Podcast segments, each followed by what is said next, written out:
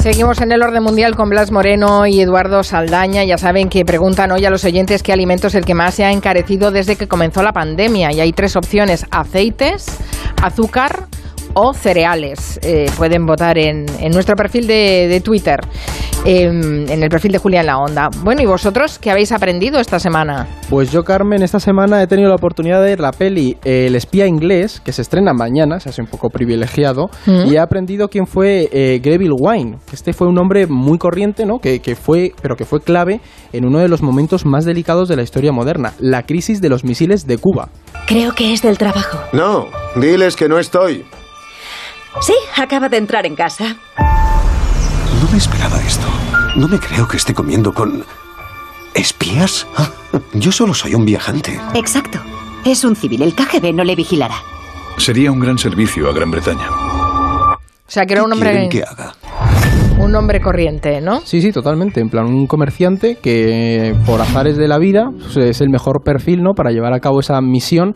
Y la verdad es que la peli está muy bien y yo sobre todo se la recomiendo a aquellos que, que les guste la política internacional como nosotros. Porque, bueno, cuentan un poco eso, lo que os decía, el papel que jugó este comerciante británico durante principios de los años 60 en el espionaje a la Unión historia real, ¿eh? sí, Claro, por supuesto, en el espionaje a la, a la Unión Soviética. Y es que gracias a los documentos que este hombre filtró, durante esos años, ¿no? El bloque occidental pudo estar preparado para, para esos movimientos que, que, Khrushchev estaba llevando a cabo en esa carrera nuclear, que este hombre, digamos que era bastante impulsivo. Bueno, es que sí, Khrushchev era bastante impulsivo, como lo demostró sacándose zapato. Eh. pero, pero además es que es un momento de la historia en el que estuvimos a nada de tener un conflicto nuclear, ¿no? Que por cierto, Carmen, se cumplen ahora el aniversario precisamente de la crisis de los misiles. Hoy, de hecho. Estalló el día 14 de octubre, que es cuando Estados Unidos descubre esos misiles en Cuba, y creo que se arregló en 13 o 14 días, 28 de octubre, ahora mismo.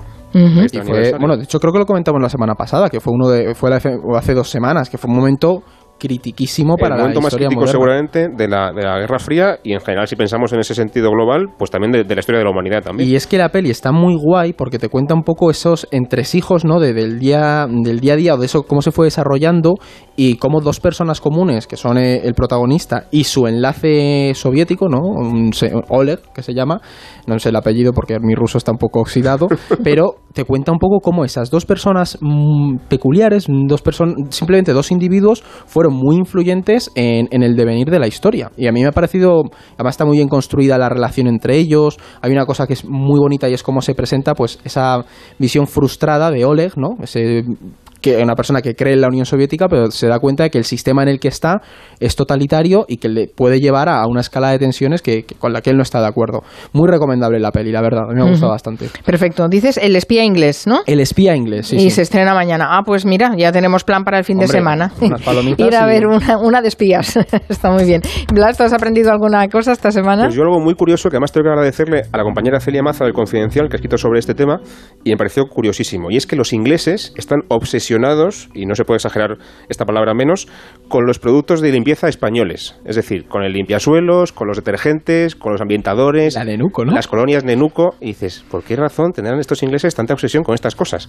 Bueno, pues eh, leo textualmente la frase que cita Celia en su artículo de, una, de la dueña de una tienda de estos productos españoles en el Reino Unido. Y dice textualmente, si ponen que huele a limón, realmente huele a limón. Y si ponen que huele a rosas, realmente huele a rosas. Es fantástico. Es decir, tiene muchísima más calidad que, sus productos. Em, eh, también tiene mucha más variedad, por cierto. Y además hay una cosa que también decía el artículo y es que le recuerda de alguna forma a sus vacaciones en España. Entonces se mezcla el rollo de la calidad con también la nostalgia por las vacaciones y el veranito. Y todo eso junto pues hace ese combo, ya digo, de, verdadero furor por los productos de limpieza españoles. Es muy revelador, por ejemplo. Es muy revelador de la gastronomía británica también que digan, si huele a limón, es que huele a limón. Ah. claro, ¿cómo será si claro, ¿cómo no huele a limón? Será? Sí, sí. Eso de Victoria Beca. En España huele a ajo para unos y para otros a nenuco. Bueno, le, enviamos un saludo desde aquí a Celia Maza, que es nuestra corresponsal en, en Londres, corresponsal de, de, Onda Cero. Y sí, sí, es cierto, leí el reportaje me pareció curiosísimo. Vamos ahora con la pregunta de, de los oyentes. No sé si alguna vez han oído ustedes hablar de los misiles hipersónicos. Bueno, yo tengo que confesar que no había oído hablar de esto, pero parece que están de moda. Esta semana hay distintos medios que han publicado que China ha probado esos misiles hipersónicos inquietando a Estados Unidos y a Rusia. Y también a nuestro oyente María, que nos ha escrito un correo para preguntarnos qué diferencia eh, estos misiles con los que eh, llevan ya años amenazando al planeta. Pues esto es muy importante porque demuestra la determinación clarísima de China por liderar esa carrera armamentística global y, como dices, Carmen, ha hecho que estas semanas Estados Unidos y Rusia se queden muy inquietos y muy preocupados. Por responder a la oyente, la principal diferencia entre los misiles balísticos, los clásicos por entendernos, y los hipersónicos es que estos últimos son más impredecibles y eso los hace mucho más difíciles de detener. Por simplificarlo un poco, la trayectoria de los balísticos, los clásicos, es parabólica, es decir, sube hacia arriba, hace una parábola y cae sobre su objetivo. ¿no? Entonces, una vez que está cayendo ya no se puede desviar y por tanto puedes, con a lo mejor con un poquito de margen, unos minutos de margen, predecir dónde va a caer, incluso también intentar detenerlo con un sistema antiaéreo, con otro misil o lo que sea, ¿no? Sin embargo, los hipersónicos vuelan más bajo y además se pueden dirigir, o sea, son casi más un dron que, un misil en, cierto sentido. Y, por eso no hay ningún sistema de defensa en el mundo todavía preparado para detener un ataque así. Es decir, esto es una revolución militar de primer orden, ¿no? Eh, y por si fuera poco, China lo ha conseguido además en un momento de gran tensión con Estados Unidos, por la guerra comercial, por la pandemia, tensiones geopolíticas y militares en la zona de Asia-Pacífico con el tema de Taiwán, con el acuerdo de Estados Unidos con Australia, entonces, todo esto es un poco el contexto, ¿no? Y lo que preocupa de fondo es que todo esto acelere una carrera armamentística, como ya por ejemplo vimos eh, antes de la Primera Guerra Mundial, o lo que comentaba antes Eduardo de la crisis de los misiles, en la Guerra Fría, que Rusia y Estados Unidos, las otras dos grandes potencias balísticas del mundo, se pongan las, pilas para no quedarse atrás.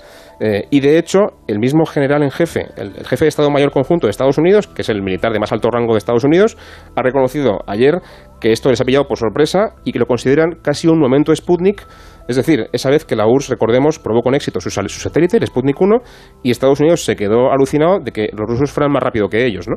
Así que bueno, preocupante por lo menos. Sí, o sea, para estar pendientes. Vale, yo subrayo ¿eh? lo de, ¿cómo se llaman estos? Misiles, misiles hipersónicos. Hiper, hiper, uh, hipersónicos. hablar de ellos más veces a partir de mm, Sí, exacto, lo subrayo porque sé que va a ser una palabra que mm, vamos a manejar, de, exacto, vamos a manejar de forma más o menos eh, habitual a partir de ahora.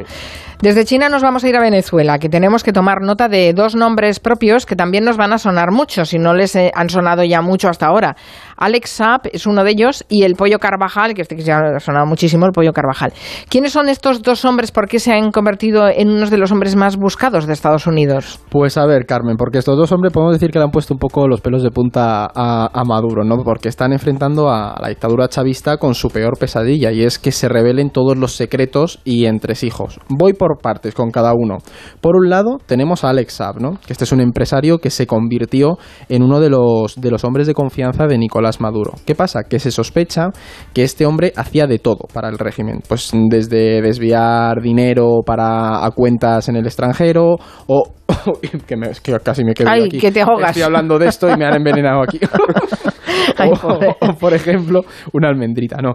Eh, o por ejemplo, otra cosa, pues este hombre servía de conexión ¿no? con el régimen iraní y Venezuela. Son las cosas que se sospecha que, que hacía. ¿Qué pasa? Que de hecho, fue en uno de esos viajes cuando fue detenido en Cabo Verde, donde estuvo preso en junio de 2020, hasta que ya hace dos semanas, creo, fue extraditado definitivamente a, Estados Unidos. ¿Qué pasa? Que debido a la enorme cantidad de información que tiene del régimen de Maduro, pues digamos que es un claro objetivo de, la inteligencia de Washington para saber más de Venezuela.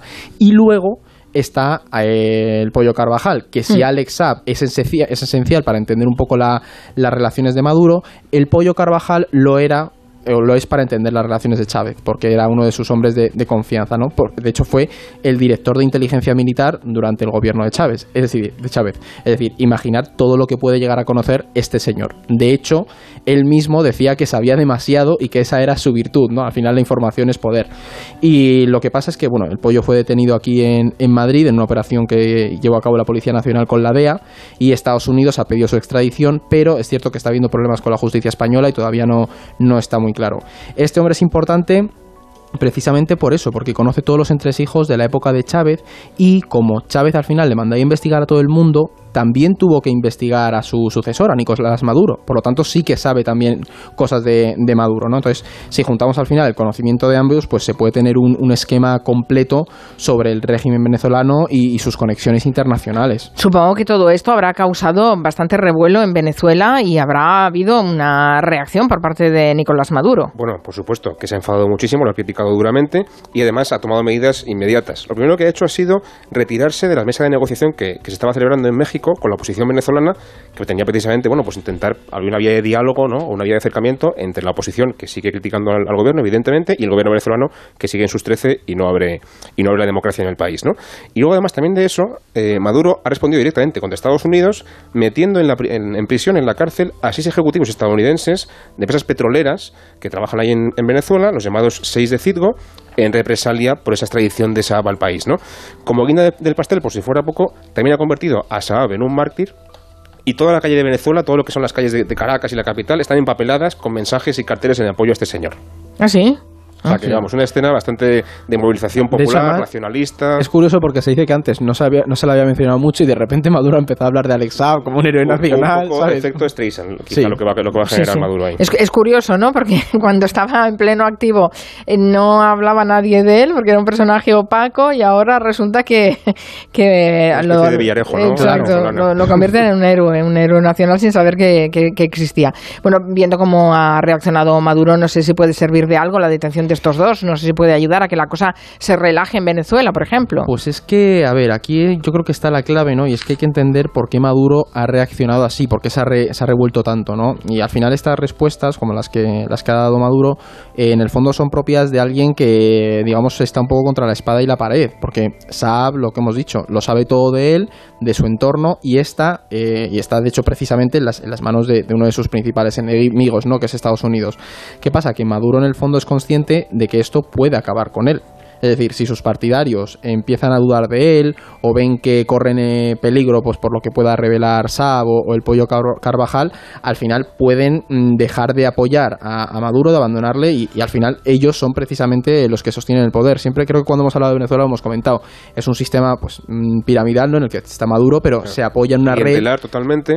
Claro, si esa gente de abajo empieza a alejarse de ti porque ve que no estás aguantando bien el poder, pues al final las consecuencias que puede tener son tremendas. Y aunque en un arrebato pues haya dicho que no va a seguir con las negociaciones, es posible que al final se vea obligado a hacerlo porque, oye, los Estados Unidos tienen a SAP para, para ejercer presión, ¿no? Está claro que al final Maduro no va a querer dejar el poder, pero pues se le puede invitar ¿no? a que se convoquen elecciones eh, o si no al final pues tendrá que enfrentarse un poco a las consecuencias él y no solo él, sino todo su círculo porque se les puede ir ejerciendo y, y presión. también el país, si se, por ejemplo se ponen sanciones económicas, por ejemplo, cosas claro. así. O sea que en general, mala perspectiva. Sí, se le puede forzar a tomar decisiones que de otra manera no tomaría, sí, es, es evidente. Estos dos nombres yo los apuntaría porque van a dar mucho juego con el tema venezolano. Vale, los apuntamos junto con los misiles, misiles hipersónicos y Alexa Pollo Carvajal. Tenemos también una efeméride, pero dadme dos minutos y enseguida se la contamos. En Onda Cero, Julia en la Onda. ¿Otro récord en el precio de la luz? Ahora con el nuevo servicio de Rastreator Energía, compara, contrata y ahorra en tu tarifa de luz. Rastreator te ayuda de verdad. Bienvenidos al Gran Hotel de las Reinas, el musical drag número uno del país, con las protagonistas de Drag Race España, un espectacular show de variedades con su Prem Deluxe, Paca la Piraña, música, baile, humor y muchas sorpresas. Entradas ya a la venta en granoteldelasreinas.es, patrocinado por FreeNow, tu app de movilidad más completa, taxi, moto y coche compartido en una sola aplicación. Descárgate FreeNow y muévete como quieras. Llegar donde no llega nadie es fácil. Pagar menos por el seguro de tu moto es muy fácil. Vente a la mutua con tu seguro de moto y te bajamos su precio, sea cual sea. Llama al 91 555 5555. 91 555 5555. Mutueros, bienvenidos. Esto es muy fácil. Esto es la mutua. Condiciones en mutua.es. Ahora, en Carglass, por la reparación o sustitución de tu parabrisas, te regalamos una luz de emergencia Gel Flash para que en caso de avería incrementes tu seguridad. Carglass cambia, Carglass repara. Pide cita en carglass.es. Promoción válida hasta el 21 de noviembre. Consulta condiciones en carglass.es. La marea solidaria de Ponle Freno vuelve a las calles de Madrid. El próximo domingo 21 de noviembre regresa la carrera de A3 Media por la seguridad vial, de la mano de Fundación AXA y con el patrocinio de CGA Red de Talleres. Y si no puedes venir a Madrid, apúntate a la carrera virtual. Inscríbete ya en ponlefreno.com. El importe íntegro de tu inscripción se destinará a ayudar a las víctimas de accidentes de tráfico. Ponle Freno y Fundación AXA juntos por la seguridad vial. Llega el frío. Pero no a tu casa. Para que disfrutes de tu hogar a la temperatura ideal y con el máximo confort, Bricor te ofrece las mejores soluciones en calefacción. Estufas de pellet, de leña o parafina, combustibles, también estufas de gas para exterior. Y tienes mucho más en tiendas Bricor o en el corteinglés.es barra Bricor.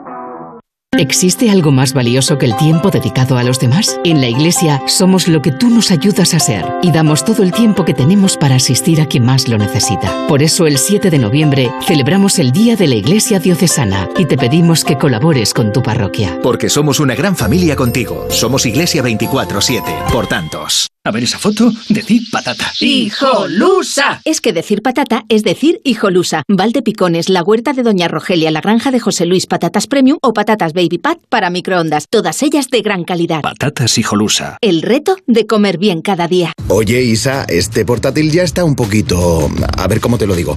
Como que lo enciendes y no... Abres un par de programas y tampoco... Mm, vamos, que lo que te quiero decir es que ahora, en los días FNAC, hasta este sábado 30 de octubre, te puedes ahorrar el IVA en tecnología y también en home y en gaming. Tú me entiendes, ¿no? Todo pasa en FNAC.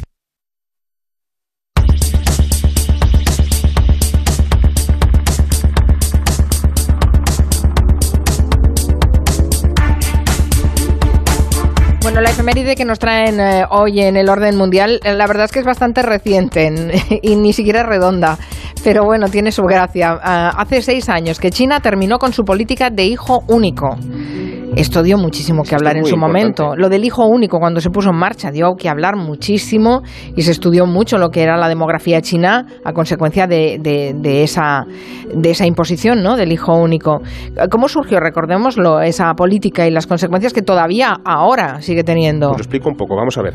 La medida se introduce en el año 79 como respuesta del gobierno chino al aumento rapidísimo de la natalidad impulsado en aquel momento por el crecimiento económico que vivía el país, que recordemos que debía ser un país muy pobre y que entonces estaba ya subiendo muy rápido. ¿no? Entonces, ¿qué pasa? Que el gobierno se asustó porque temía no poder abastecer a todo el mundo en el futuro de, servicios y de, y de, alimento, entonces implantó esta medida que lo que hacía era, pues como dice su nombre, impedir que las parejas tengan más de un hijo. ¿no? Sin embargo, lo que ha pasado a la larga, lo hemos visto ya a la vista de, de 40 años, ha resultado que esta medida lo que, ha, lo que ha hecho ha sido muy efectiva y eso en realidad es peor de lo que se esperaba. ¿Por qué? Porque lo que ha pasado es que hay menos mano de obra joven, la población envejece mucho por ese desarrollo económico que comentaba antes y además un sesgo eh, quizá de género que también tienen en China es que como solamente se podía tener un hijo por familia, las familias preferían tener varones a mujeres y con lo cual ahora hay muchas menos mujeres que hombres, por lo que también por ende es mucho más complicado encontrar pareja y tener hijos. ¿no? Entonces, para enfrentar este reto demográfico, que ahora paradójicamente es que nace muy poca gente y la, y la población decrece muy rápido, en 2015 empezaron a abrir la mano y permitieron tener para cada pareja dos hijos.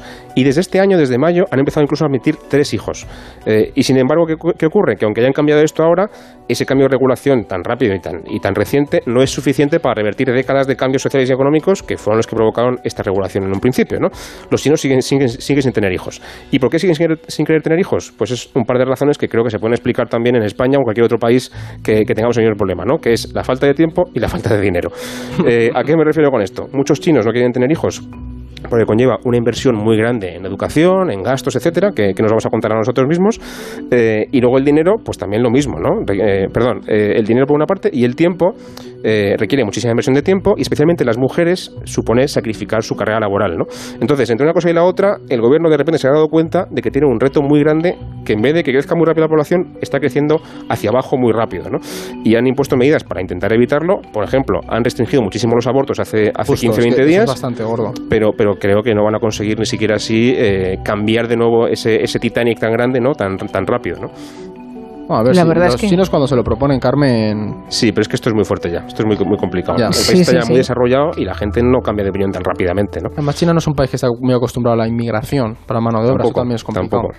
Eh, la verdad es que nadie pensó cuando se implantó esa política de hijo único que una de las consecuencias gravísimas que, iba a tener es esa brecha de géneros, que hay muchísimos más hombres que mujeres y que por tanto no pueden reproducirse muchos solteros que no pueden, no tienen pareja y no la encuentran y, no hay. Y esto, Carmen, por ejemplo, choca mucho con la tradición y es que ahora se están dando casos pues de, no, no, sé si llegar a decir tráfico de seres humanos, pero sí es cierto que hay muchas familias Claro, hay trata porque muchas familias pues dicen, mi hijo se tiene que casar para continuar la estirpe familiar, entonces bueno, incluso secuestros de mujeres también Sí. para Claro, poder o sea, casarlas. O sea, Efectivamente. es una- genera, muchos problemas, son problemas graves. Y otro problema, que yo recuerdo hace unos años, eh, estuve leyendo un reportaje de los de las niñas, especialmente niñas que no existen en China, que Claro. no se atrevieron a... Claro, que no están a- registradas. Exacto, que que más de un a- hijo abortarlas. no podían re- registrarlas después Efectivamente, pero no, si no tienes un registro, no estás, no existes en ningún sitio,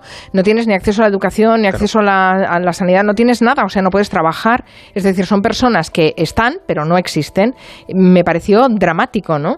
Y todo esto por una, por una ley para frenar el crecimiento demográfico. Claro, o sea, al final caen un poco en la trampa, ¿no? Crece, crece la clase media, esa clase media dice, mira, yo ahora no quiero tener hijos porque tengo una visión más internacional, también crecer en mi trabajo, o quiero tener al menos uno, Claro. y un país que depende tanto de la producción de la mano de obra, pues no tiene capacidad. Entonces, por eso la efeméride eh, es importante por lo que supuso todo esto en, en una de las principales potencias mundiales. Y que nos demos cuenta todos cómo a veces la legislación puede eh, absolutamente Claro, claro, romper nuestra vida, ¿eh? romper nuestra vida. Vamos a, a la pregunta que les habéis hecho a nuestros oyentes. Eh, les preguntábamos qué alimento es el que más se ha encarecido desde que comenzó la pandemia. Las opciones eran aceites. Lo ha votado el 35,2% de la audiencia. El azúcar, que lo ha votado el 23% de la audiencia, y los cereales, que lo han votado el 41,8% de la audiencia. O sea, la audiencia apuesta porque lo que más se ha encarecido son los cereales. Y la respuesta correcta es...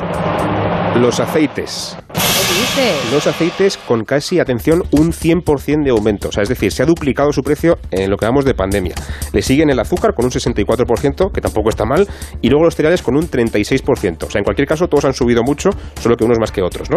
Eh, ¿y por Pues qué yo suben hubiera votado por los cereales. o Ya, sea, aquí también pero- hemos discutido antes en el estudio y ha habido, ha habido debate, ¿no?